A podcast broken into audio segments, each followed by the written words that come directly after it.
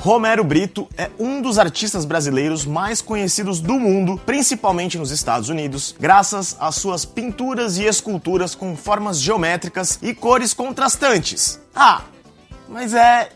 Ele também ficou ainda mais conhecido aqui no Brasil, graças a um vídeo no qual aparece um tanto quanto surpreso com uma mulher que quebra uma de suas obras bem na sua frente.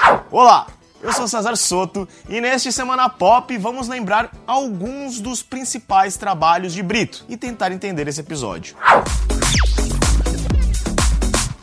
Bom, vamos tirar o elefante da sala e já falar dele, aquele vídeo que provavelmente todo mundo já viu. De acordo com comentários feitos pelo próprio Brito depois da viralização recente, o episódio aconteceu em 2017 mas ele só foi ficar conhecido mesmo agora em 2020, quando um vídeo foi compartilhado milhares e milhares de vezes nas redes sociais ao mostrar uma mulher, até então desconhecida, gritando com o artista em sua galeria. O mais surpreendente mesmo acontece no momento em que ela joga a escultura que segurava no chão, para espanto de todos. No site de Brito, Versões da obra quebrada, batizada de Big Apple, podem ser compradas por valores entre 360 e 4.800 dólares. Em um outro vídeo publicado depois, é possível ouvir ela dizendo que o artista foi a seu restaurante, pediu desconto em um café da manhã e humilhou sua equipe. Em uma série de comentários feitos depois,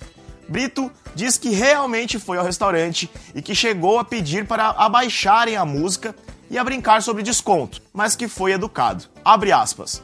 Não sei qual foi o interesse ou o motivo para tal comportamento da funcionária ou da dona do restaurante, fecha aspas. Mas a polêmica não é, obviamente, a marca de Brito, que ficou conhecido por fazer retratos de muitos artistas e políticos importantes. Com seu estilo conhecido como pop art, Brito nasceu em Recife, mas mora em Miami, nos Estados Unidos, desde os anos 80. Foi em sua galeria por lá que ele entregou o retrato de Jair Bolsonaro, que estava no país em visita. O presidente chegou a dar uma mãozinha em uma pintura com o rosto da primeira-dama, Michele Bolsonaro. Brito também chegou a presentear a presidente Dilma Rousseff com um retrato em 2011. Na ocasião, declarou ter ficado feliz com uma mulher na presidência do país. Morando em Miami, o artista também entregou uma pintura com o rosto do então presidente Barack Obama em 2016 pouco antes do fim de seu mandato e considerou o momento a realização de um sonho americano. Ao longo dos anos, Brito também entregou pinturas a outros políticos, como o governador de São Paulo, João Dória, em 2016, e ao então presidente Lula, em 2008.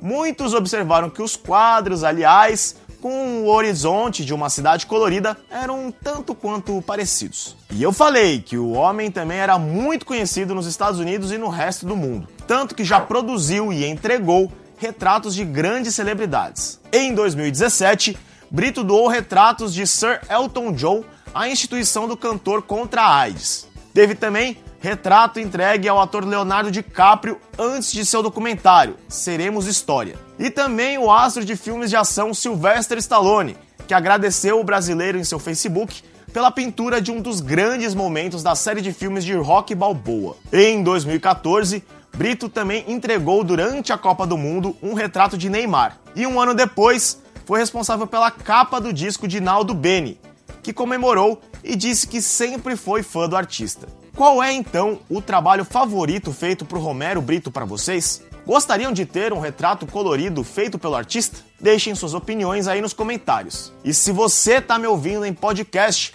não esquece de assinar aí para não perder nenhum Semana Pop. Até a próxima!